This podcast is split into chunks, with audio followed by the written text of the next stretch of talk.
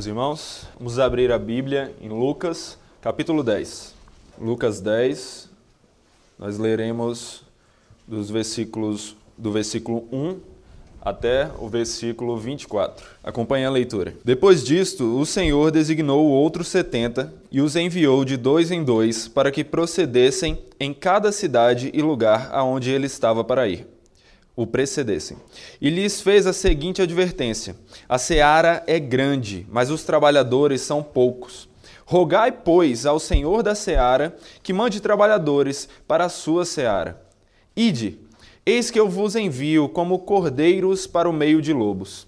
Não levais bolsas, nem alfoge, nem sandálias, e a ninguém saudeis pelo caminho. Ao entrardes numa casa, dizei antes de tudo: paz seja nesta casa. Se houver ali um filho da paz, repousará sobre ele a vossa paz. Se não houver, ela voltará sobre vós. Permanecei na mesma casa, comendo e bebendo do que eles tiverem, porque digno é o trabalhador do seu salário. Não andeis a mudar de casa em casa. Quando entrardes numa cidade e ali vos receberem, comei do que vos for oferecido. Curai os enfermos que nela houver e anunciai-lhes a vós outros está próximo o reino de Deus.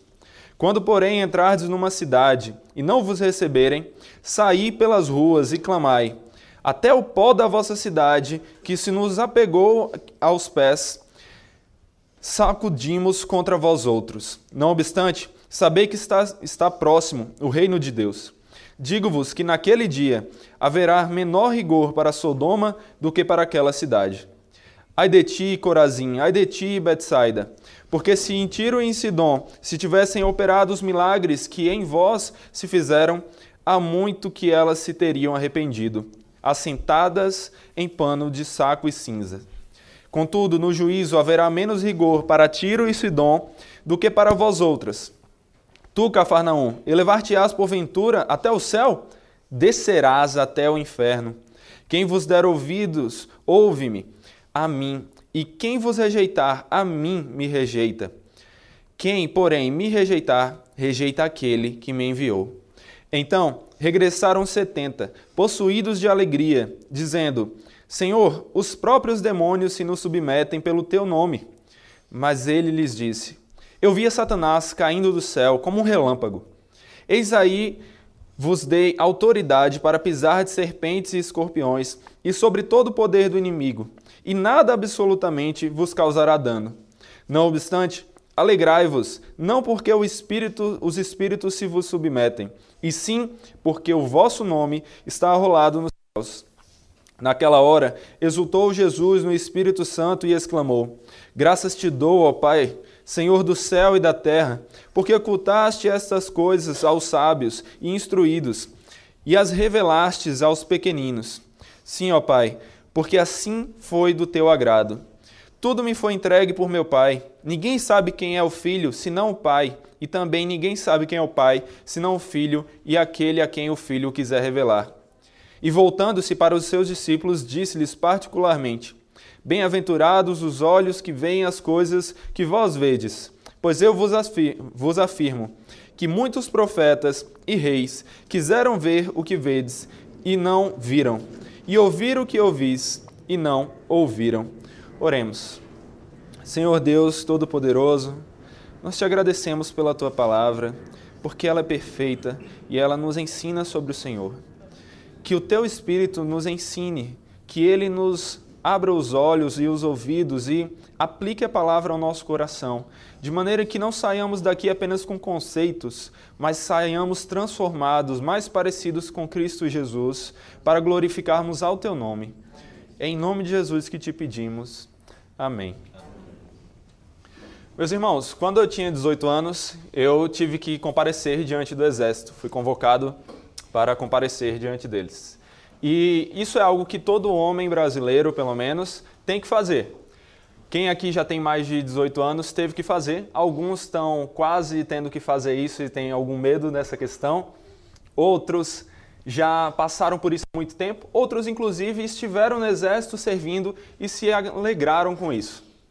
Mas é muito comum que as pessoas tendam a ir para o que eu passei de ter medo de ir para o exército, ter medo de ficar lá e é, sem saber direito o que é que vai acontecer, se vai ser uma situação boa ou não. Mas aqui eu quero fazer duas comparações interessantes.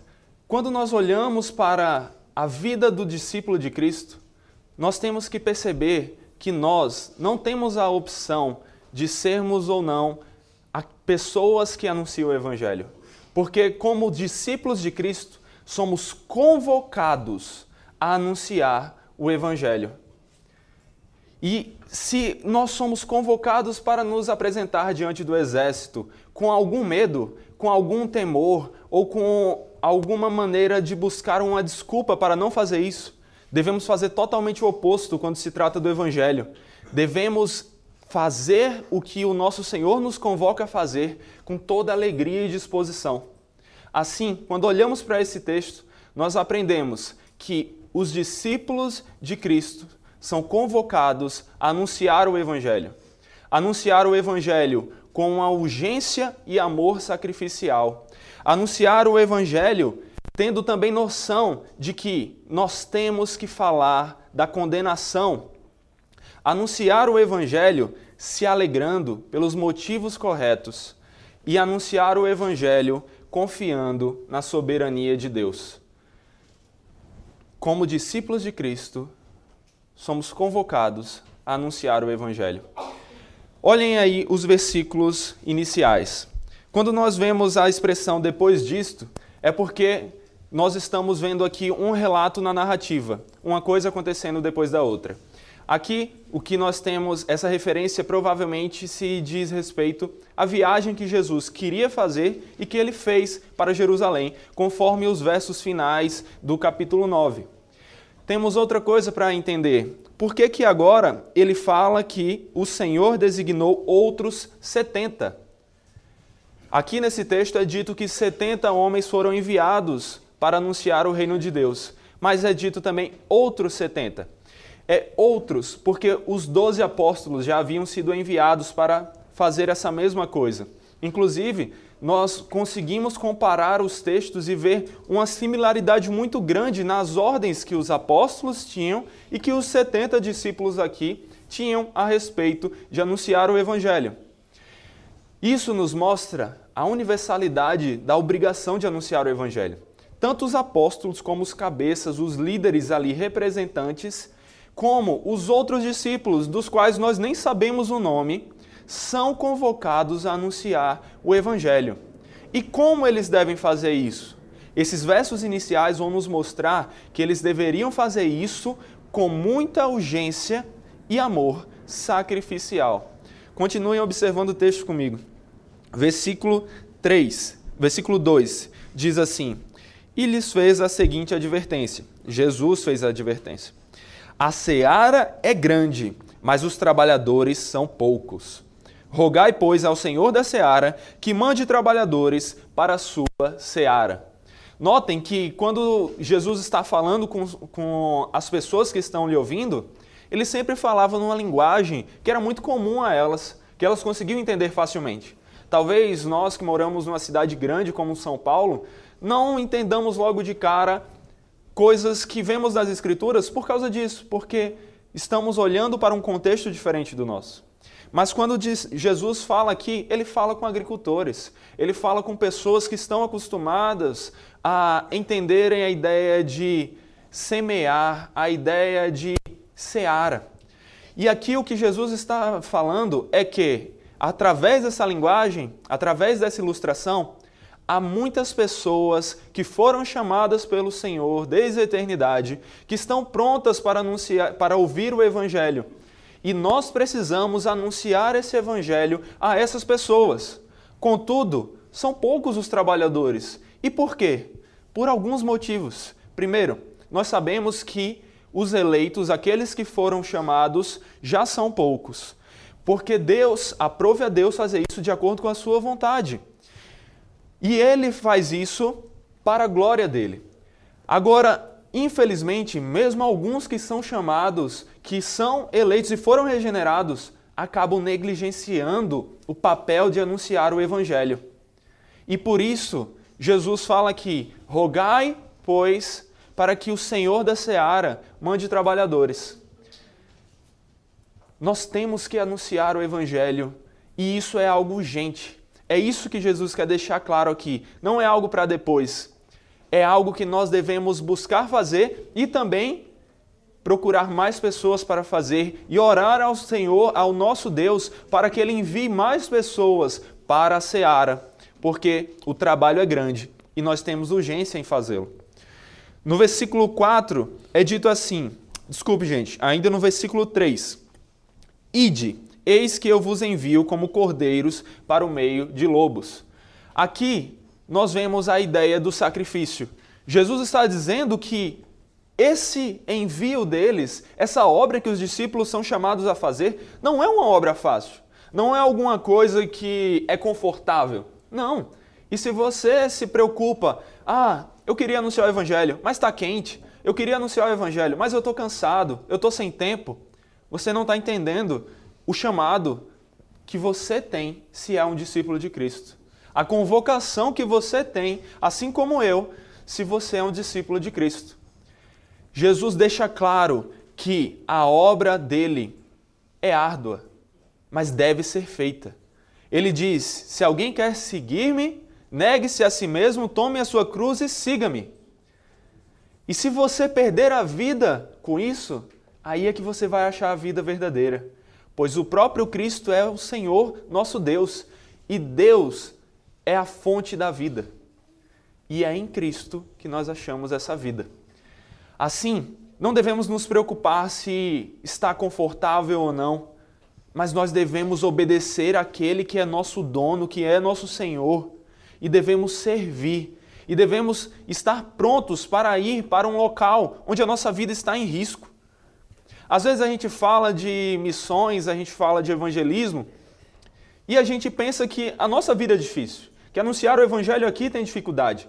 Perseguição na universidade, perseguição no trabalho, nós falamos. Mas, gente, por mais que tenhamos sim certo tipo de perseguição nesses locais, se você tivesse num local onde tivesse uma perseguição em relação à sua vida, sua vida estivesse em risco, como em locais onde há uma predominância de muçulmanos, o que você não daria para estar num ambiente onde a perseguição é somente de pessoas que vão zombar de você, se você está pregando o evangelho e vão dizer que você é um fanático. O que eu quero dizer com isso não é que não há uma perseguição no nosso ambiente. O que eu quero dizer com isso é acabe com as suas desculpas. Nós não temos desculpas. Pessoas deram as suas vidas por amor a Cristo. Porque Cristo deu a vida dele por amor a elas e nós somos chamados a fazer o mesmo. O texto continua mostrando essa urgência. Ele diz no versículo 4: Não leveis bolsa, nem alfoge, nem sandálias, e a ninguém saudeis pelo caminho. A ideia aqui é de urgência. A ideia aqui é de você não se preocupar com coisa demais, mas de você se preocupar com o necessário e deixar de desculpa e ir para a obra e anunciar o evangelho como você é chamado a fazer. Ou seja, trazendo essa linguagem aqui para o nosso dia a dia, deixe de se preocupar se você está totalmente preparado para anunciar o Evangelho. Você nunca estará. Nós nunca estaremos 100% preparados para anunciar o Evangelho. Isso não nos desculpa de estudarmos a palavra, conhecermos o Senhor, sabermos o que é o Evangelho e anunciá-lo. Isso não nos desculpa se nós falarmos algo que não está correto biblicamente. Mas nós somos chamados a buscar rapidamente saber o necessário e fazer o que somos convocados a fazer. E o texto segue, ele mostra ainda a ideia de que quando o discípulo está na casa, ele não deve trocar de para outra casa. Ele deve permanecer naquela casa que o recebeu. E qual é a ideia aqui? O que isso quer dizer? A ideia aqui é a seguinte: ele não deve ficar muito tempo na cidade. A preocupação não era, ah, você está nessa cidade, depois pra, é, trocará para outra casa dentro dessa cidade, isso não é legal, isso não é uma coisa boa. Não é isso. A ideia é, você não deve passar muito tempo nessa cidade. Você tem que anunciar o evangelho rapidamente. Naquele contexto, as cidades eram pequenas. Não eram como São Paulo, não eram como Nova York ou cidades como nós temos hoje em dia. Então, não tinham desculpas para passar muito tempo. Mas trazendo isso para nós, nós não temos por que demorar para anunciar o Evangelho ao maior número de pessoas que estão à nossa volta. Não temos que nos deter demais em um só local, mas temos que nos preocupar em proclamar as boas novas do Salvador para o maior número de pessoas que conseguirmos, porque isso glorifica ao nosso Deus. E o texto segue com essa ênfase. Mas, além dessa urgência e desse amor sacrificial que está disposto a perder sua vida por amor a Deus acima de todas as coisas e ao próximo como a si mesmo, o texto vai mostrar que nós também devemos estar prontos para testificarmos da condenação testificarmos da condenação para todos aqueles que estão sem Cristo. Testificarmos da condenação para todos aqueles que rejeitam o Evangelho. Testificarmos da condenação para todos aqueles que dizem não ao Senhor. E os versos do 10 até o 16 nos mostram isso. Versículo 10 diz: Quando, porém, entrardes numa cidade e não vos receberem, saí pelas ruas e clamai: até o pó da vossa cidade, que se nos pegou aos pés, sacudimos contra vós outros. Não obstante, sabei que está próximo o reino de Deus. No versículo 9, é dito que a mensagem que os discípulos tinham que levar era de que o reino de Deus está próximo, de que o evangelho está pronto para que as pessoas o recebam e sejam transformadas por ele que a obra de Cristo na época estava para ser consumada ali na cruz e no nosso tempo já se consumou. E aqui é repetido que, mesmo no momento da condenação, nós temos que lembrar para a pessoa que aquilo que é uma boa notícia para ela, quando ela rejeita, é condenação. Não existe meio-campo, não existe muro, ninguém está em cima do muro. A pessoa todo ser humano já nasce pecador. Não pense que seu bebê é um anjinho.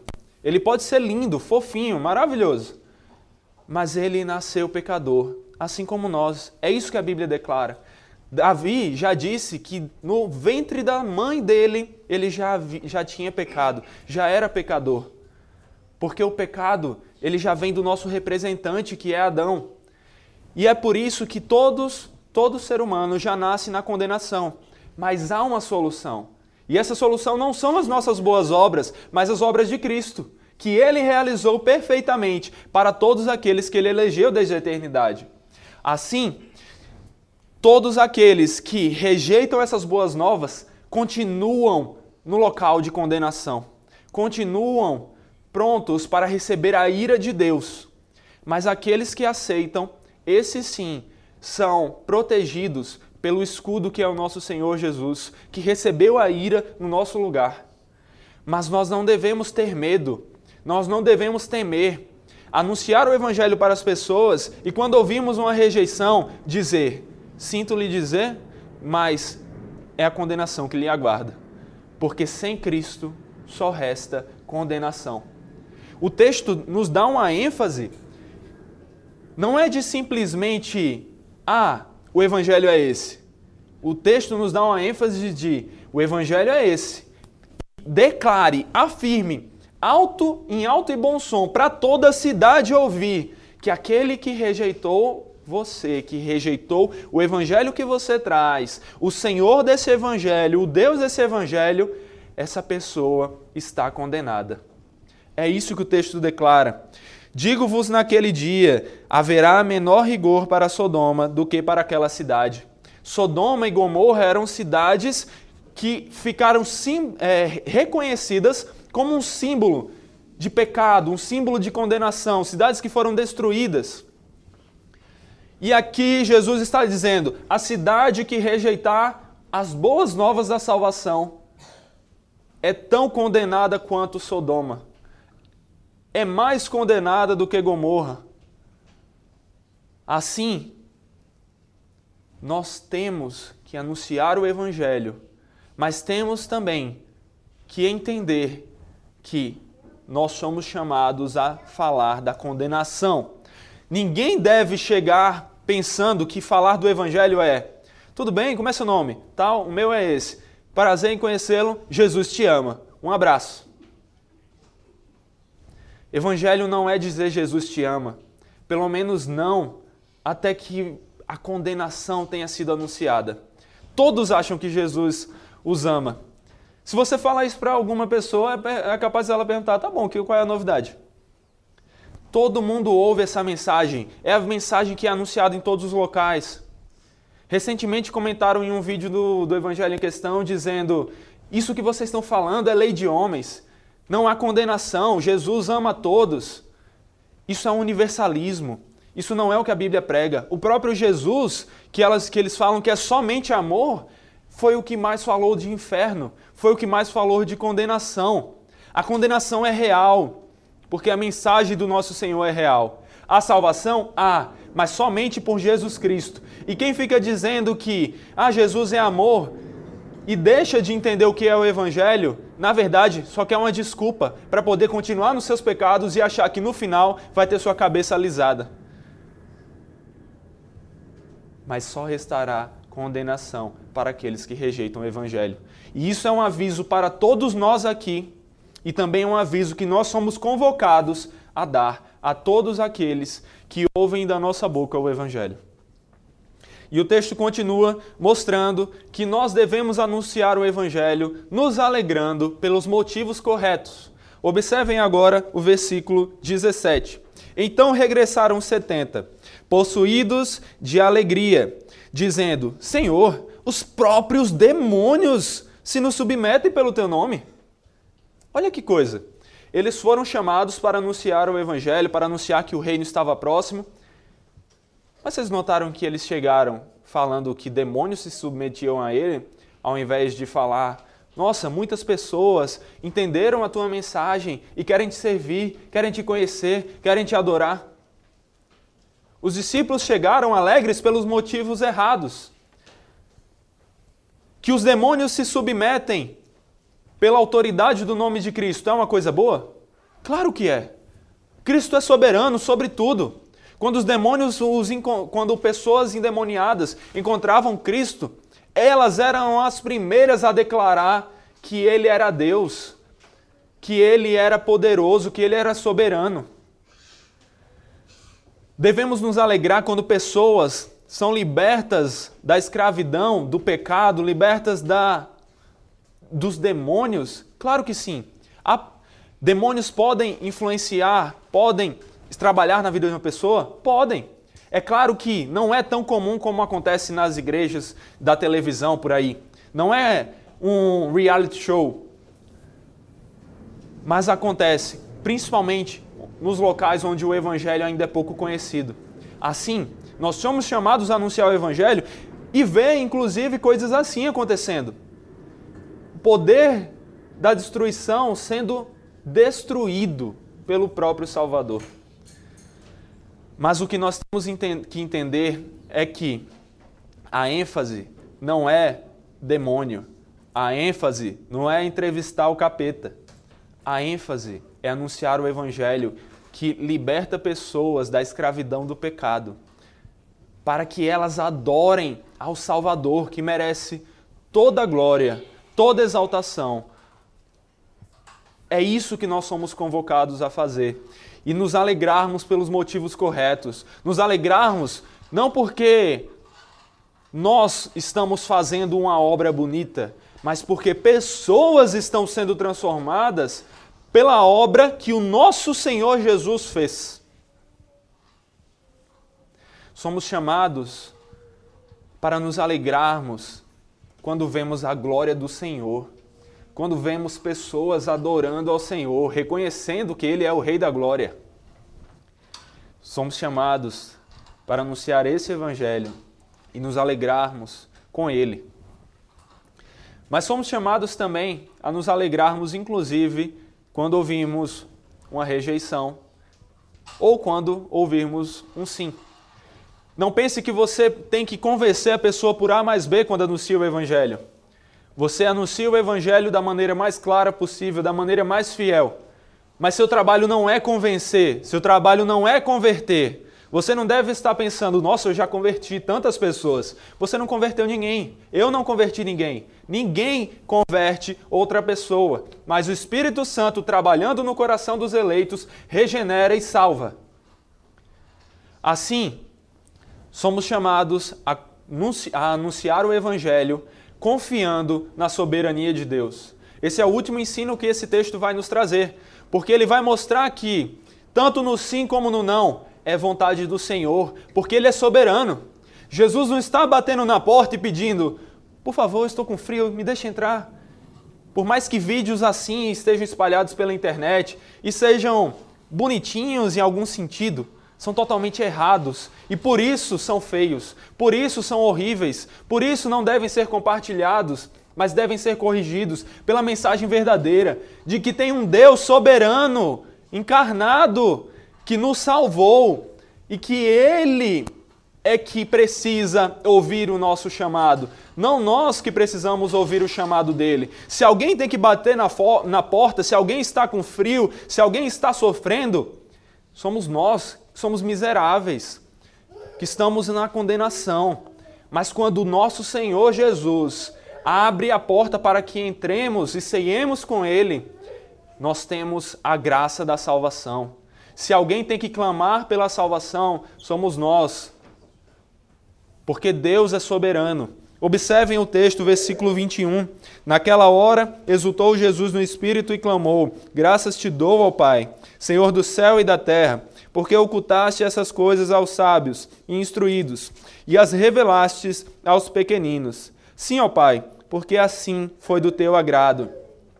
O texto mostra que mesmo aquelas pessoas que se acham sábias aos seus próprios olhos, ou que são reconhecidas como sábias, muitas vezes não reconhecem o Evangelho, não entendem a mensagem da salvação e por isso elas são menores do que aquela criança que conhece o Evangelho, que entende o Evangelho, aquela, aquele analfabeto que entendeu o Evangelho.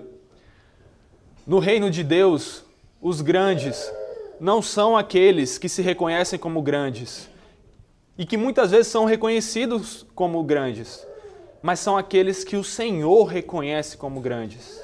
São aqueles que o Senhor se agrada, aqueles que o Senhor capacita a viverem para a sua glória. E isso mostra a soberania de Deus, porque mesmo o mais capacitado dos homens, sem a graça de Deus, não entende o que é o evangelho e até o mais simples de todos eles entende o Evangelho e é transformado por ele quando Deus age no seu coração, quando o Espírito Santo o transforma e ele entende a salvação que há no Filho, que há em Jesus Cristo. Versículo 22. Tudo foi, tudo me foi entregue por meu Pai. Ninguém sabe quem é o Filho, senão o Pai, e também ninguém sabe quem é o Pai, senão o Filho e aquele a quem o Filho quiser revelar. O Senhor Jesus é aquele que decide revelar a salvação, que decide revelar que há um Deus soberano, que há um Deus maravilhoso, mas que há um Deus justo e que o único meio de pecadores, de pessoas que quebraram a lei, serem salvas, é se agarrando em Cristo, naquele que a salvou. Deus é soberano na salvação. E os versículos continuam. E voltando, voltando-se para os seus discípulos, disse-lhe, particularmente: Bem-aventurados os olhos que veem as coisas que vós vedes, pois eu vos afirmo que muitos profetas e reis quiseram ver o que vedes e não viram, e ouvir o que ouvis e não ouviram. Assim, Bem-aventurados são os nossos olhos, os nossos ouvidos, porque nós temos como observar a palavra revelada, temos como ouvi-la, temos como ouvi-la no domingo na pregação, temos como ouvi-la na escola dominical, temos como ouvi-la e devemos ouvi-la também durante a semana, nos nossos estudos, porque essa é a palavra de Deus que foi revelada, um mistério que estava oculto, que nos alcançou. Que nós olhemos para esse evangelho que o Senhor Jesus nos revelou de, da maneira que foi do seu agrado e vivamos para a glória dele, obedecendo a ele. vivendo conforme o que ele nos manda fazer. E o que ele nos manda fazer está aqui nas Escrituras. Não está em algum local que você vai tentar desvendar. Não tente desvendar qual é a vontade de Deus para sua vida. Não fique procurando saber se você deve casar com aquele ou com outro, se aquele trabalho é o melhor ou o outro, se aquela universidade é melhor ou a outra.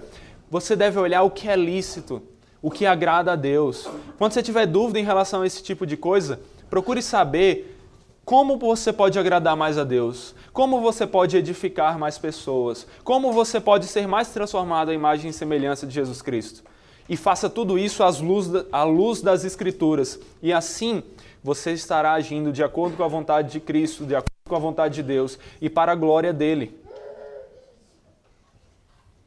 Mas observe que todos os discípulos de Cristo são convocados a anunciar o Evangelho.